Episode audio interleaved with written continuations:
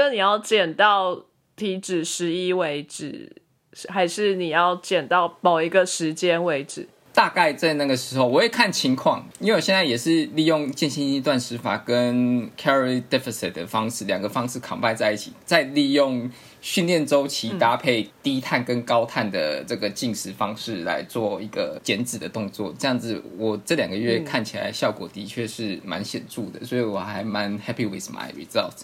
等到我觉得一视情况而言，我我就会开始做所谓的 lean bulking。这时候呢，我我的热量呢就会吃多于我一天所需要的热量。那主要还是以高蛋白为主，用训练的方式去刺激肌肉的修补，然后利用睡眠去让我的肌肉能够合成的更加好的这样这个方式来做增肌的动作。我跟你说，你真是太有计划性了。我也差不多从九月开始有间歇性断食。不是因为我要减，也是要紧，也是要减重啊！因为我回台湾之后不到一年，我就增加了五公斤，这个不能再持续下去，所以我停止增加重量了。可是这些增加的，我想要把它就减掉，但是我不想用太激进的方式。那基本上呢，我就会 skip a meal，可是没有一定说几点到几点不吃。嗯，但我中午午餐就是不吃，我早上比较早，早上大概六七点吃。然后晚上也是大概六七点吃，所以中午就没有吃。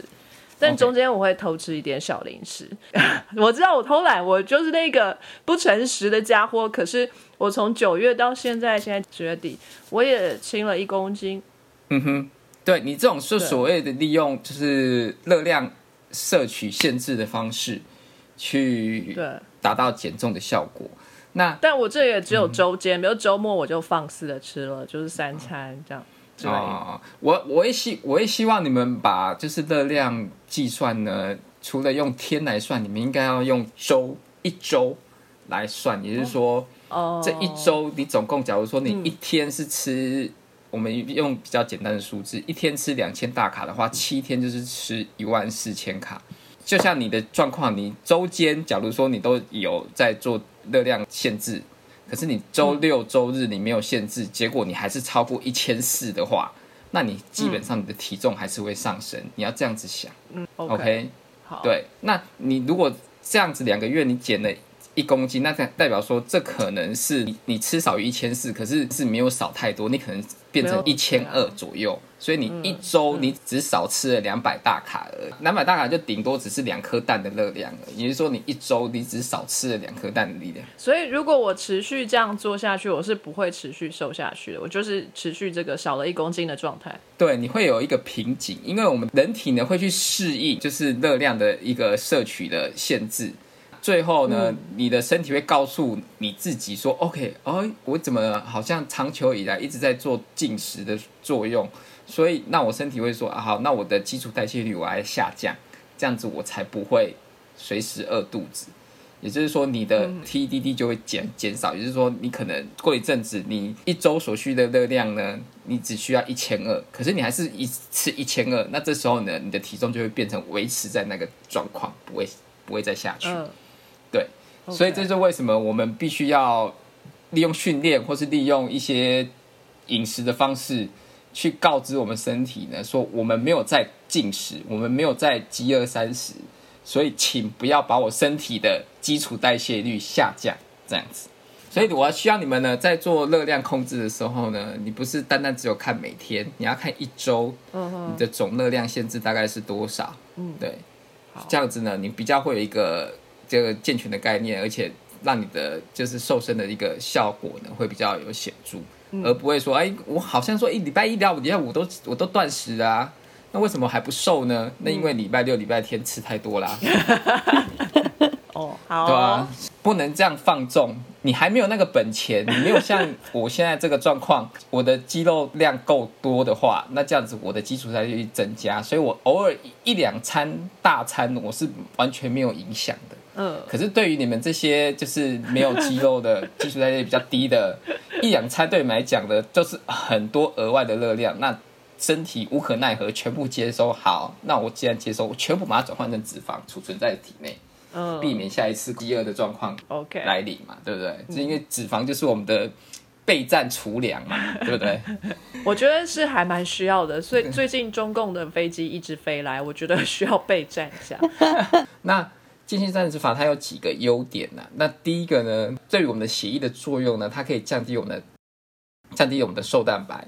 那第二呢，在肝脏的部分呢，它可以提升我们对胰岛素的敏感度，嗯，降低一类胰岛素生长因子，然后还有就是我们刚才讲说的，因为我们会开始身体会利用脂肪嘛，所以肝脏呢会利用这些 ketone body 转换成能量，这样子，那进而就是会一直让我们的体脂降低。第三呢，可以减少我们的肠胃的一些发炎状况，然后减少能量的吸收，降低细胞的增殖。因为我们这时候在饥饿的情况下，我们产生所谓的自噬作用嘛，所以这时候的细胞呢，它不会倾向于增生，它反而会是启动自噬作用，把这些细胞呢转换成能量，供给身体使用。第四呢，它是可以在我们的头脑，我们可以减少发炎，提升运作能力，还有我们提升我们的神经系统，提升抗压性。有一些研究有发现说，当你有轻度的饥饿的时候，这时候你的专注力反而是比较高的。真的吗？对啊，哦，我我有这个，我自己本身有这个感觉，就像你吃多了，你就会不想做事，你就是头就会昏昏的。可是我只要一饿，我就真的头脑就一片空白，只想着吃。我不是说很饿哦，是就是让在空腹的时候，你还没有感到饥饿感的时候，这时候呢，你比较能够有专注力。你们下次可以试试看。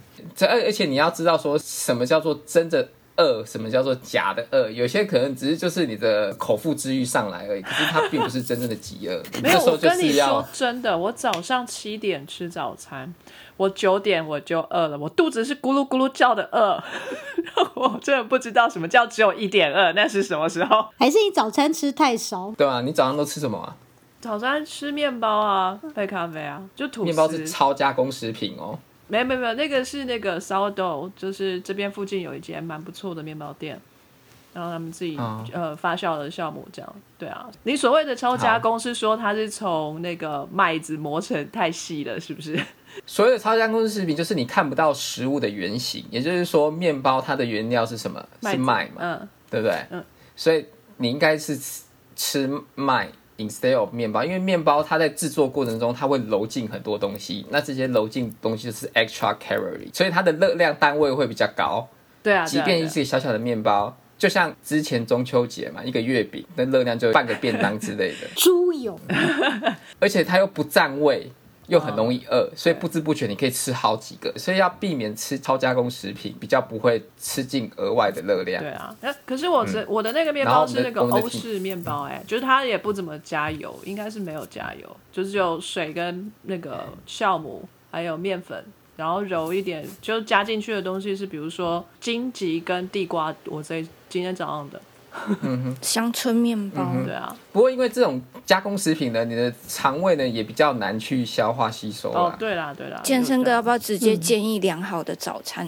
对啊，早餐该吃什么啊、建议良好早餐，就像我啊，我早上都是我早上都是吃燕麦啊，就是 oatmeal 啊，然后加加个那个哎 fruit，、有，我们那天有看到照片，不是有很多 sausage 对，那个是那一张，培根，对，还有培根。哦对啊，蛋啊、培根啊，汤然后欸。hash brown、French toast，对嗯，啊，对，各位听众，那个有多大盘，你知道吗？你知道那个麦当劳的，你去领餐的那个餐盘，那个方的，就那么大，就那么大，然后你把它 把它划成四等份，然后每一等份就是摆满香肠、培根煎的哦，都是油腻腻的那种煎的，然后那个马铃薯丝，还有沾了蛋液之后再拿去煎，然后再撒超多糖粉的那一种法式吐司，就这四样东西。没有，他就说他有肌肉，他有本对钱啊，你们。没有本钱。哦，我们而且没有而且你知道吗那那一天 嗯吃个乡村面包也不可以 那一天我就只吃那一餐而已啊，我就没有吃额外的东西了。对啊，啊！真的哦，那天是周末是不是？对，那天周末，你不是说你吃五百大卡哎，有时候就是我们要让我们的身体警觉，我们身体说我们不是在饥饿，我们必须需要所谓的 cheat day 嘛，refeed day 嘛，所以我们这时候我们是可以哦大量的吃碳水，唤醒我们对胰岛素的敏感度啊。它是在进行一个训练自身代谢路径的一个动作。当你知道怎么样的饮食之后，你就可以控制什么时候该吃多，什么时候该吃少。比较能够反映到你的训练，然后最后反映到你的身体，能够产生一个预期性的效果。这都是需要一个就是严谨的一个 plan 啊、那可是当然生活也不用这么的痛苦，有时候你还是要 treat yourself well，所以你可能就是有一些 treat day。或是一些 pleasure food、comfort food，有没有？我觉得我们真的要来做一个那个 app，然后就是帮助大家判断现在可不可以吃，现在不要吃，这个 其实我以前有想要做一个 apps，哎、对不对？对啊，这个一定要哦。因为我开始在做热量计算的时候呢，我就想说，好麻烦哦，每次都要输入关键字或是扫条码。因为现在的那个 image recognition machine learning 那么强，我是想说，那以后有没有个办法，就是我直接照片 detect 到食物之后，它就对它马上就跟你讲说，这个里面的三大营养素热量是多少，然后就马上加到你的今日的菜单里面。可这非常难，因为即便是番茄意大利面，每一家店的番茄意大利面热量都不一样。而且还有还有量的问题，我常常就想说，光看照片怎么知道量是多少？哎，可是其实这个技术有哦有有我我看到有人有在利用这种镜头技术去算出就是距离感，然后影响到这个食物的那个 portion。但搞不好那个碗很深啊。还要扫三 D 的啦，就它会有误差。对，会有误差。可是我想说，这个是一个 initial step、那假如说这个能够有一个概念起来之后，以后就非常方便。嗯，你要去超去超商，你就是可以扫过你就是那个篮子里面的东西，然后就跟你讲说这些热量是多少了。而且我也想，我还想到它有一些 add on 的一些方选，就是说你今天扫到一个牛肉之后，它旁边就会瞬间 link 到所有可以制作牛肉的一些料理，什么炖牛肉啊，什么牛排啊，什么之类的。没有，我说原料的话，应该计算热量比较方便，然后可能就已经在包装资讯上了。那可不可以就是好？那我一个礼拜可能就买我一个礼拜需要的热量，然后我就只用这个买的东西去煮这一周的，然后用完就没了。你是说提早吃完就只好断食吗？就 好严格。好惨的。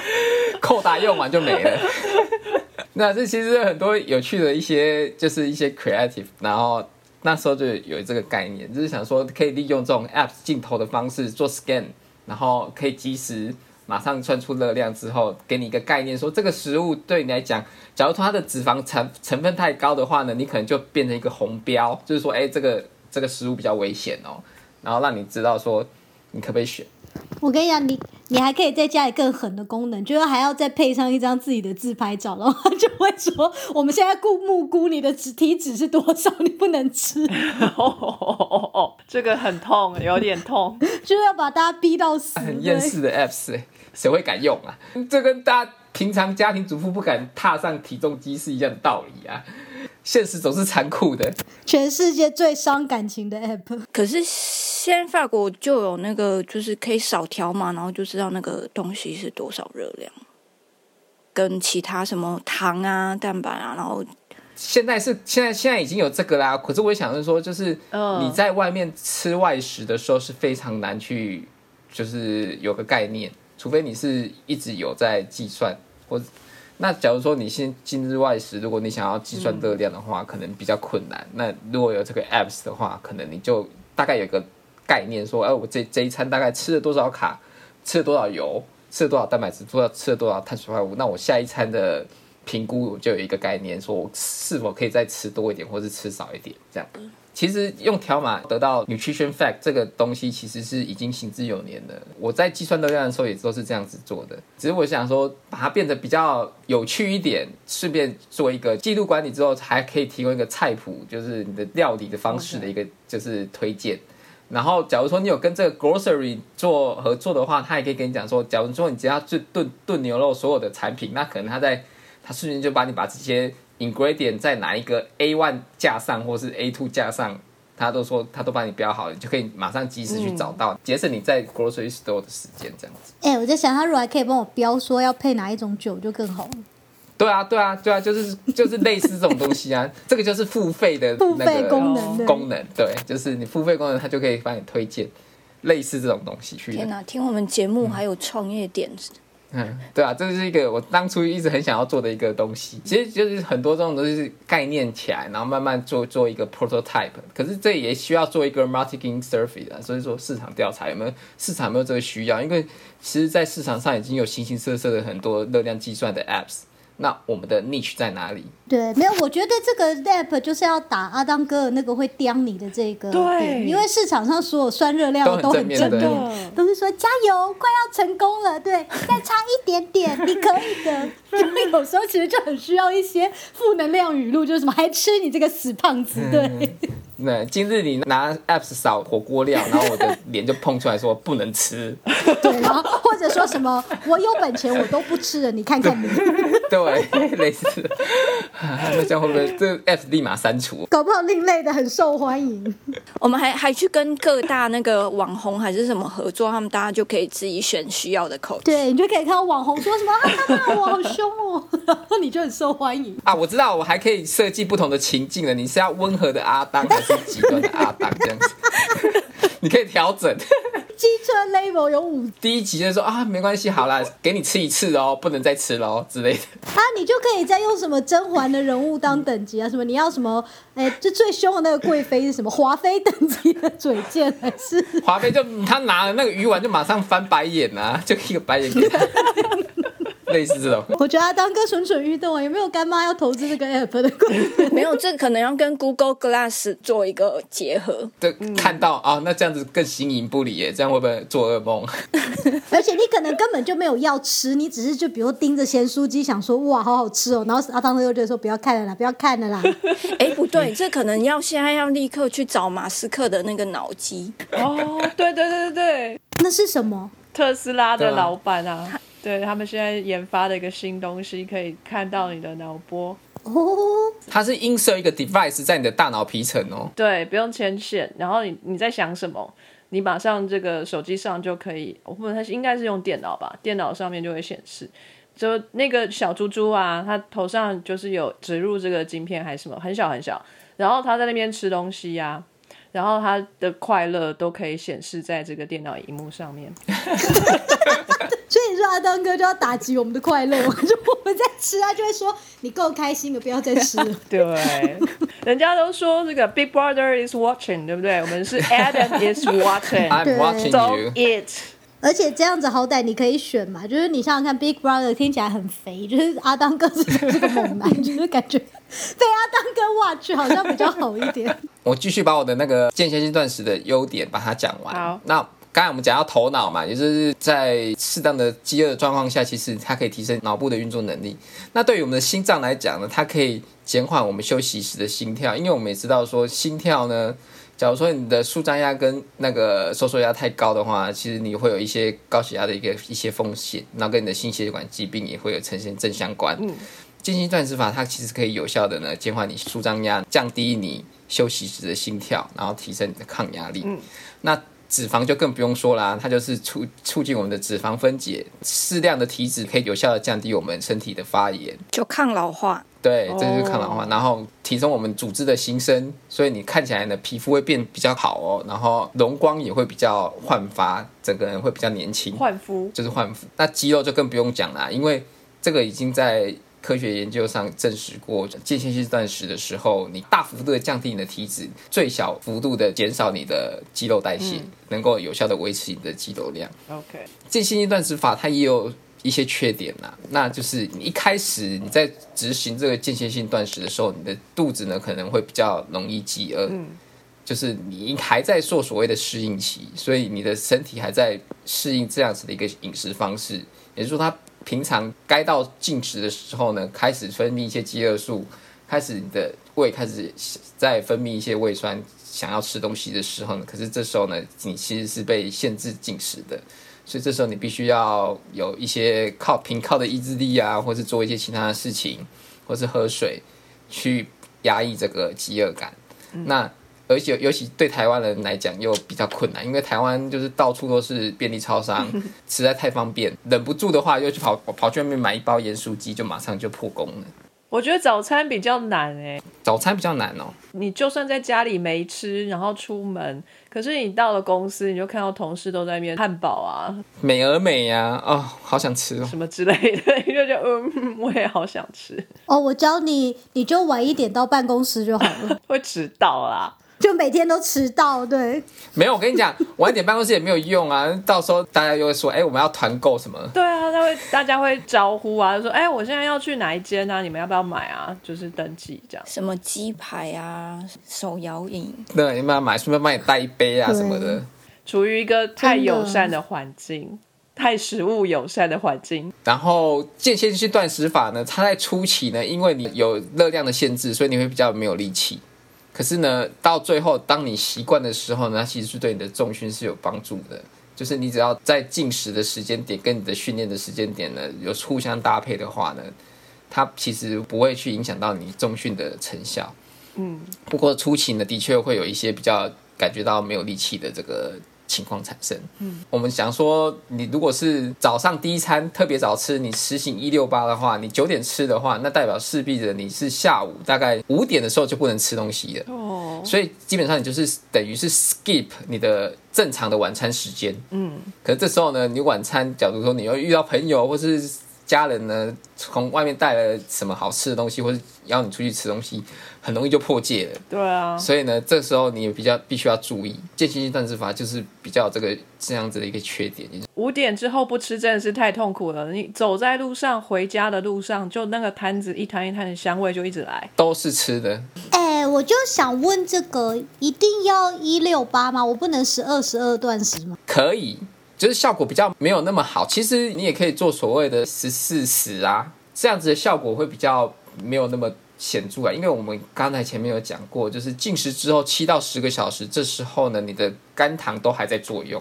对啊，所以你的脂脂肪呢还没办法被有效的利用。只用到一点点。对啊，假如说你你的饥饿时间太短的话，那这这时候呢，你的肝糖都会一直，对你你你都会大部分还是利用肝糖。嗯，你十二十二，你只有烧两小时的脂肪而已，有烧总比没烧好。就像我一样啊，就是没用。对啊，所以其实专家有有建议啦，假如说你要想尝试断食又不知道该怎么执行的话，你可以先从一周五天的十四时，也就是说断食十四个小时，进食十个小时这个方式作为起点，然后慢慢的依依循渐进，你可以习惯之后你就改成十六八，然后再改成十八六，都还是一周五天，然后最后到一周七天的十八六，那就差不多啦，就非常的习惯了。我觉得要思考作息，对，思考作息这是非常重要，就是需要选择一个最适合自己的方式。像你刚刚说，如果就是要利用工作时间，然后去忘记肚子饿这件事情，那就是要早上不要吃。对，就是早上不要吃。不然就变成每天晚上回家之后，老板就说：“哎、你这礼拜效率好，因为回家自动加班。”想说怎么办？好饿，我加班。结果你拼命加班，老板就直接把晚餐买给你了，便当就已经放桌上。就老板很好心买了晚餐来我就功。真的越来越胖。对那你就是早上一杯黑咖啡，然后就一撑到中午这样子，然后再开始吃饭，这样。哇！所以就是只有这几几种呃断食的方式可以给大家参考看看，主要是看你自己的生活作息方式去决定哪一个比较适合你。就像我以我的例子，就是我是做五二断食，那我礼拜一、礼拜五正常吃，礼拜二、礼拜六、礼拜日就是做就是断食的方式。对我来讲，这样子是最有效的。对，每个人都不太一样。我决定早上那一杯咖啡不要喝 espresso 了，我一定要喝 americano 超大杯，灌饱。对啊，你灌饱之后，你就比较不会。不过你喝咖啡喝太多会利尿，所以你要注意水分。对，哦，好哦，所以呢，其实我们在代谢水的时候也是会消耗热量的哦，所以多喝水其实也是可以瘦哦的。真的哦多多少少啦，哦有一些效果。而且其实喝冰水其实是有效的。可是喝冰水好冷啊。可是冰水，因为体内要去维持 homeostasis，你必须要有 extra 热量去要加热它，多多多少会就是一些 bonus 这样子，就我们偷一点偷一点这样子。所以基本上断食法除了这个曾经患过胃溃疡的朋友们最好不要尝试之外，好像也没有什么太大的坏处。除了你可能会没朋友，晚上没办法跟人家出去玩闹之外，觉得这比较是意志力的问题。对，因为我有朋友，我们上次就是在那个很早之前，人们还可以自由活动的时候，我们晚上出去跳舞，那大家不是那时候都会喝酒嘛？他真的就是超坚强，他就说。不行，我正在节食。他就是什么都不喝，然后跟一群喝的很醉的人一起继续嗨。没有喝他也能嗨哦，就是天然嗨。对啊，他这一样跳整晚跳很嗨，对啊。可是他真的是，他那天晚上只买了一瓶矿泉水，然后那也是我觉得很需要勇气，就是在大家每个人去跟酒吧在那边点酒啊，点什么什么酒，他说我要一瓶矿泉水。所以还真有卖矿泉水，有啊有，还有气泡的哦，很贵哦，对，很贵。哎，你不要喝太多酒啊，酒会影响到肌肉合成哦。哎，是。所有人倒吸一口气是怎么回事？因为我们都是酒鬼，就是只知道，可是很难做到，对。一天我知道男生是不宜饮用超过三杯，但适量饮酒是不会影响的，可是超过会影响，不要喝太多。三杯什么啤酒吗？对，应该是吧。三杯啤酒等等。一杯是多大？我觉得每次听到杯，对我就会很想要用一个超大的一公升的杯子。德国的对啊，一个 pint 那种一杯吗？还是那个铝罐那种一？铝罐啊，铝罐不要超过三罐，要不然喝多了就会影响到你的肌肉合成。喝啤酒不是说要胖吗？啤酒有很多种类，不同的种类其实它的热量不太一样。有些啤酒的热量其实不高哦，那所以为什么人家会说喝啤酒会胖呢？是因为啤酒你不可能只喝一杯，你可能都喝一手。然后呢，另外呢，你喝啤酒你不可能只喝啤酒，你一定配小菜，配什么有的没的，这才是重点，对不对？这才是重点，这才是额外的热量，热量都在那里。也就是说，这个啤酒只是个引子，吃的那些小菜呢，才是变胖的元凶。我有问题，我有问题。那所以断食法施行下去要何时了啊？我该不会就是要到我增长的寿命，比如说百分之十，那我就要吃到那个终点为止吗？你怎么知道你的寿命增长了百分之十？就除非你可以知道你什么时候过世，不然你怎么知道？我会建议以月来算的话，你可以实行就是间歇性断食，大概。三个月为一个周期，可是我会希望你不要做那种很没有效率的间歇性断食，要做就做最好，然后在短时间看到成效。因为间歇性断食不是一个 long term 的 lifestyle 哦，是哦，它是一个有点像生酮，可是生酮是更极端，也就是说在短时间内几个月内呢，能够达到一个瘦身减脂的效果。一旦你达到这个效果之后呢？你还是要回到你正常的传统饮食，搭配训练，然后维持你自己所理想的体态。当然，间歇性断食它比较没有那么极端嘛，所以它其实它可以实行的久一点是无所谓。嗯，因为你在做间歇性断食，你可能会搭配所谓的就是热量赤字。嗯，因为你可能就会少少吃一点嘛。太长久的话，你的身体呢，你的基础代谢，你的每日消耗。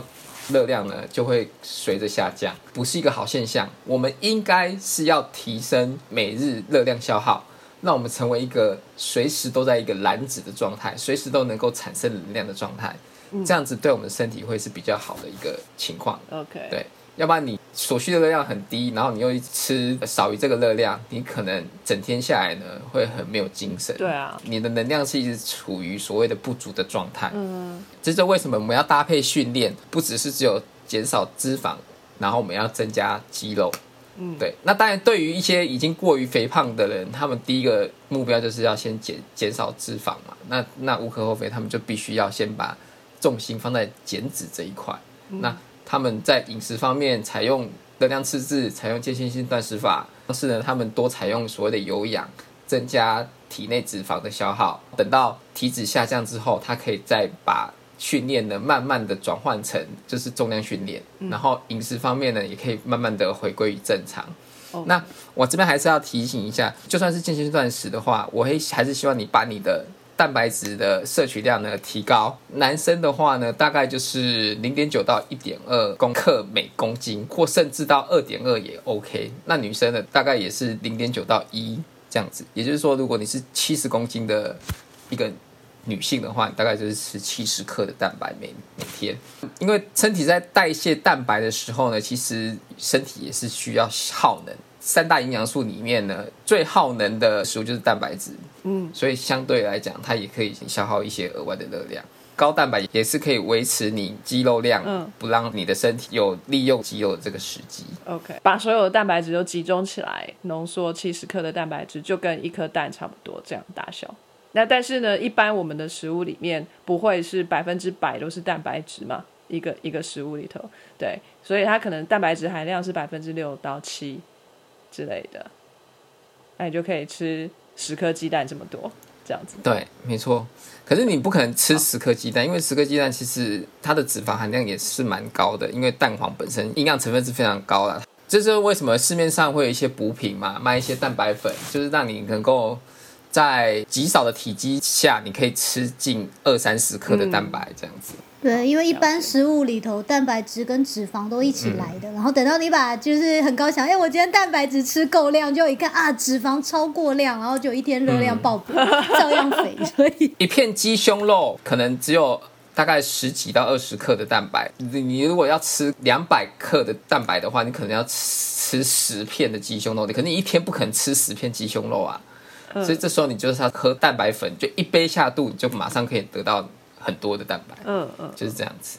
嗯，而且它因为他们都已经是先帮你就是做成纯化的动作，所以它的分子量比较小，所以身体好吸收，不用再额外的去利用酵素去分解这些蛋白，把它转换成氨基酸才能吸收。嗯，这样子。它通常热量也做的蛮低的嘛。我印象中，比如说一瓢大概才一百多大卡。对，没错，就是这样，你就可以方便计算热量的摄取。在做这个热量的计算的时候，我们都在计算吃进去的。有人去算说拉出来的吗？就是真正你吸收了多少啊？哦，这个其实只能说算是一个概念，它没办法很精密的计对算，啊，所以因为每个人的消化的效率可能也不一样。对，嗯所以我们通常都是利用我们的体重做一个长期的观测来哦，大约推算我们吃进去的热量嗯，大概是多少会维持体重，哦多少会增加体重，多少会减少体重嗯这样子嗯。所以你要先先势必要做一个长期的观测，才可以知道说，哎，我的目前的状况吃两千卡是体重维持不变，也就是说这两千卡就是我一天正常作息下来所需要的热量。嗯，了解。这是一个概算啊，它并不是一个很精密的计算。嗯，对。不过有人可以是有做统计的，大概就是一个 range，嗯，也就是说你的体重大概坐落在哪里，然后你的生活习惯、你的运动频率，还有你的年纪，它作为一个分布。那就可以知道说，大概你可以一开始有个概念，自己大概坐落在哪一个那个热量范围里面是维持体重的。对。但是实际上如何，还是嗯每个人自己要去做计算跟记录，然后才会知道自己的状况是。觉得他其实估的算是蛮蛮准准的，就是差异不会差很多，你不会想说什么、哦，嗯。其实他估错两三百大卡，可能就估个几十卡，你就再吃一口 东西又没了，哦，哦 好哦，所以不需要心存侥幸。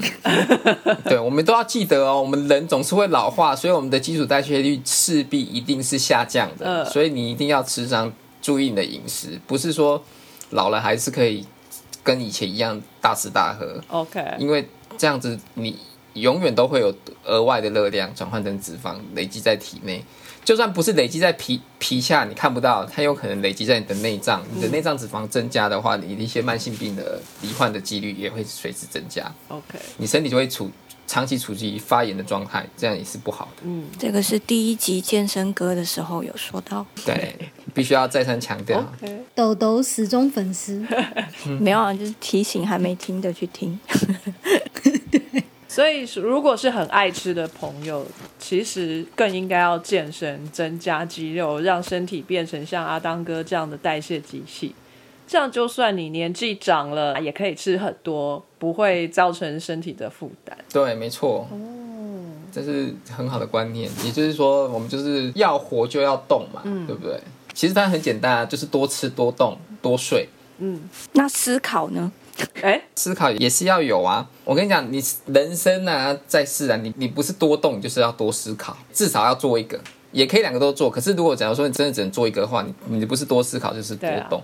思考就是大脑呢，是耗身体能量最多的一个器官，它每天要消耗身体能量的百分之二十这么多，所以你每天如果多想点事情，可能可以多消耗一点热量，但是你不会增加你的肌肉。而且我想应该不会差太多，因为我之前问过一个很蠢的问题，我那时候知道大脑是消耗身体热量最多东西的、然后我就问老师说：“哎、老师，那如果我现在坐在这边，就是非常认真的思考超难的数学，思考一小时，然后另一个同学去跑操场一小时，谁消耗的热量比较多啊？就当然是跑操场的那个。哦，真的哦，但是有没有可哦能是因为跑操场它运用到很多地方，然后同时在消耗能量？不管啊，因为 end up 它就是热量消耗比较多热量嘛。用想的可能要想一整天吧，才可以等于那个跑步一小时的热量。差不多的，可是跑步一小时，它也刺激它它的肌肉，它肌肉 eventually 变大。你一直思考，当然你是可以增加你的脑突出之间的一些 connection，可是实际上你的身体没有什么变化。可是小时候就是为了准备考试啊，在读书之类，真的觉得有比较容易饿、欸。哎，真的吗？那不是因为念书太无聊，所以就嘴馋吗？没有哎、真的真的是在那时候在准备考试的时候，都真的肚子会非常饿。哎、我发觉今天是应该是健身唯一集啊，当哥没有主动提到《甄嬛传》，这 今天是我提好，那我只的。能这样说。我跟你讲，那就是间歇性断食，不要吃太多藕粉、桂花莲糕、糖糕吧。什么东西？粉桂花糖糕，我天！虽然梅姐姐很爱吃，可是你也不能一直吃啊，因为她也是 超加工食品。您姐姐也许只有在那八小时疯狂吃，梅姐姐做的藕粉桂花糖糕是最好吃的，皇上最爱。好、哦，我有点开始后悔我提起这个话题。就想说哪壶不开，然后黄子的那个粥里面不能放木薯粉啊，会中毒啊，小孩不能吃木薯粉会中毒。木薯粉不就是做珍珠奶茶的东西吗？就是做珍珠丸的那个材料啊，对啊，没错那。小孩子不能吃珍珠丸哦。它比较不不易消化啦，而且是对小孩来讲会有所谓的慢性中毒的状况。婴儿婴儿，所以不、哦不太吃太多，对，戕害皇室啊，就是用木薯粉啊，哇，看甄嬛长知识。真的对，然后麝香啊什么的。好，可以，好啊，可以了，可以了。好，不管怎么样，我们要让身体健康呢，要多动，也要多思考哈。然后我们要注意饮食均衡。间歇性的断食呢，是帮助我们身体更强壮，陪着我们更长久的可以使用的一个工具啊。哈，不能说长期都是做这种间歇式的进食，但是呢，这是一个工具，可以让你得到一副更健壮的身体，让你的活到老也可以吃很多。如果你是一个很爱吃的人的话，我建议你哈，阿当哥哦，我们的健身单元一定要听。好可以多听几次哦。